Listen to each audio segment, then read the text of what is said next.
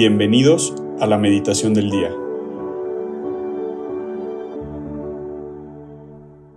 En el nombre del Padre, del Hijo y del Espíritu Santo. Amén. Ven Espíritu Santo, llena los corazones de tus fieles y enciende en nosotros el fuego de tu amor.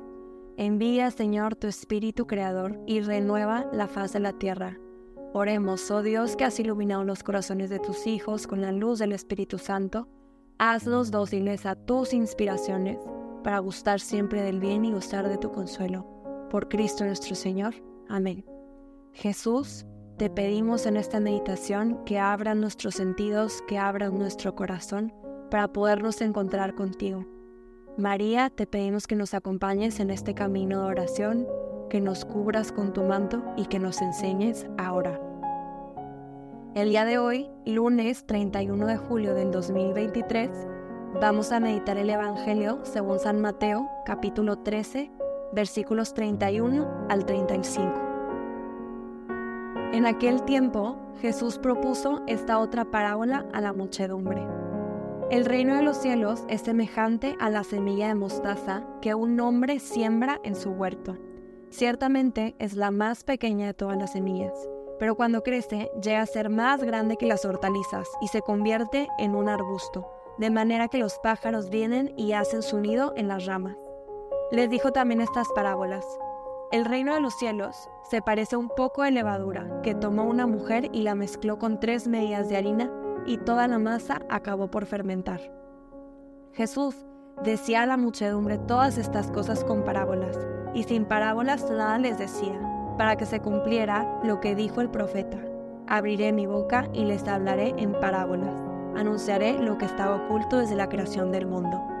Palabra del Señor. Gloria a ti, Señor Jesús.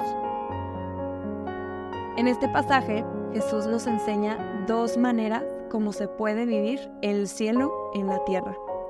Un ejemplo que él usa es la semilla de mostaza y el otro la levadura.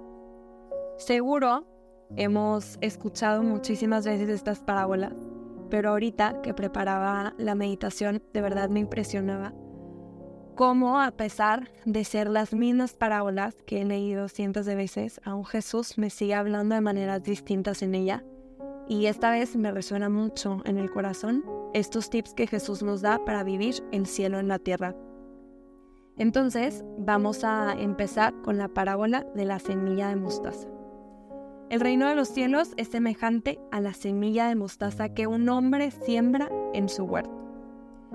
En este primer enunciado, Jesús nos va marcando el terreno, habla del cielo y la similitud que tiene con la diminuta semilla de mostaza que nosotros sembramos en nuestro día a día. Y luego me preguntaba por qué Jesús compara el cielo, lo más deseado, anhelado y perfecto, con la semilla más pequeña, la semilla de mostaza.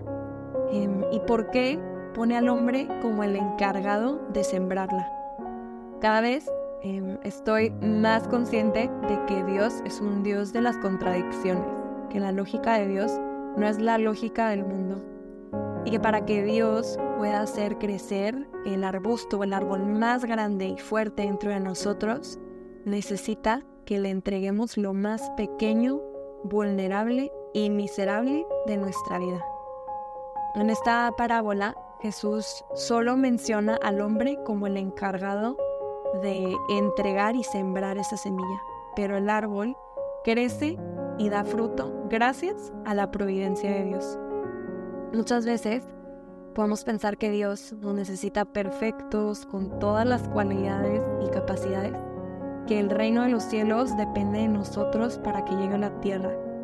Cuando en realidad lo único que Jesús nos pide en esta parábola es nuestra semilla, lo que tenemos hoy, que en lugar de engrandecernos, nos hagamos pequeños. Jesús quiere nuestro sí de cada día, quiere que le entreguemos nuestros sueños no cumplidos, nuestros deseos más profundos, nuestros inicios y que juntos los hagamos crecer. No esperemos a tener todo resuelto para involucrar a Dios. Entreguémosle lo más pequeño, doloroso, vulnerable dentro de nosotros y dejemos que sea Él quien nos transforme desde dentro. Solo así, poniendo nuestro sí de cada día y dejando a Dios ser Dios en nuestra vida, es como veremos el cielo en la tierra. Y algo muy similar nos enseña la parábola de la levadura. Y dice, el reino de los cielos se parece un poco de levadura que tomó una mujer y la mezcló con tres medias de harina y toda la masa acabó por fermentar. Me encanta cómo Jesús en la primera parábola nos pone ejemplo a un hombre y en esta escogió a una mujer para, ejemplificar esto de la levadura. Y igual que la semilla, el cielo se parece a un poco de levadura en manos de una mujer. La levadura también escondida, pequeña, pero indispensable. Gracias a la levadura, el pan se fermenta, toma forma y volumen. Y bueno, no me considero panadera, pero con lo poco que sé, sé que la levadura es un ingrediente necesario pero escondido, que lo detectas por el efecto que, que tiene en el pan.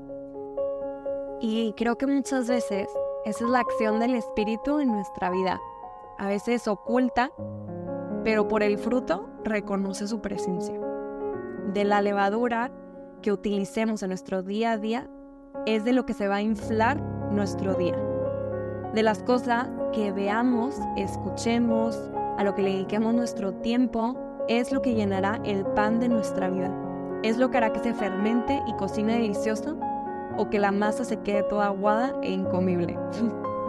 Jesús no quiere ser un punto y aparte de nuestra vida. No quiere ser la levadura en la alacena.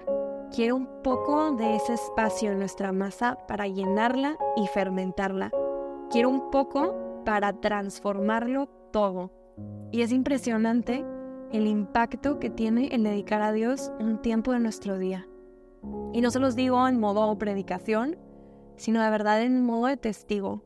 Em, entre más tiempo le dedico em, en mi vida a Dios en la oración, impacta de manera directa la manera en la que vivo mi día. Impacta en las decisiones que tomo, en la paz que siente mi corazón. Y es que de verdad, Dios no espera que estemos todo el día en la iglesia frente al Santísimo rezando, pero sí quiere que ese momento que le dediquemos transforme el resto de nuestro día. Él quiere hacerse presente en nuestra historia. Quiere bendecirnos, proveernos y ayudarnos pero nos da la libertad de incluir su levadura en nuestra masa para llenarla y, darnos todo, o también nos da permiso de dejarlo a un lado.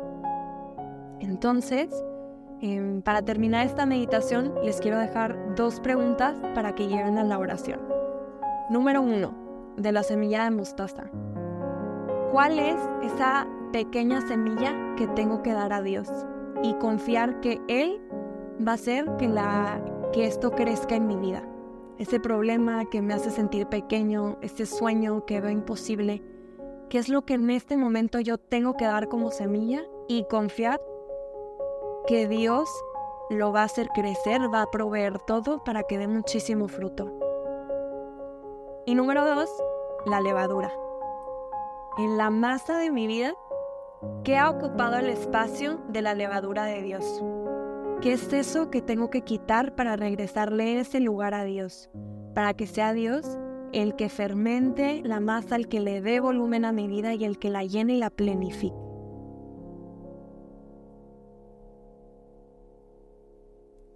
Te damos gracias, Señor, por todos los beneficios recibidos.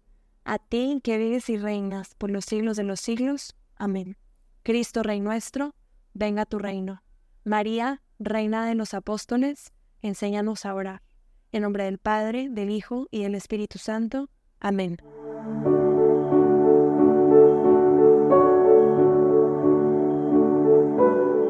Mantengámonos atentos a la voz de Dios en este día y permitámosle que Él guíe nuestra vida. Nos escuchamos mañana.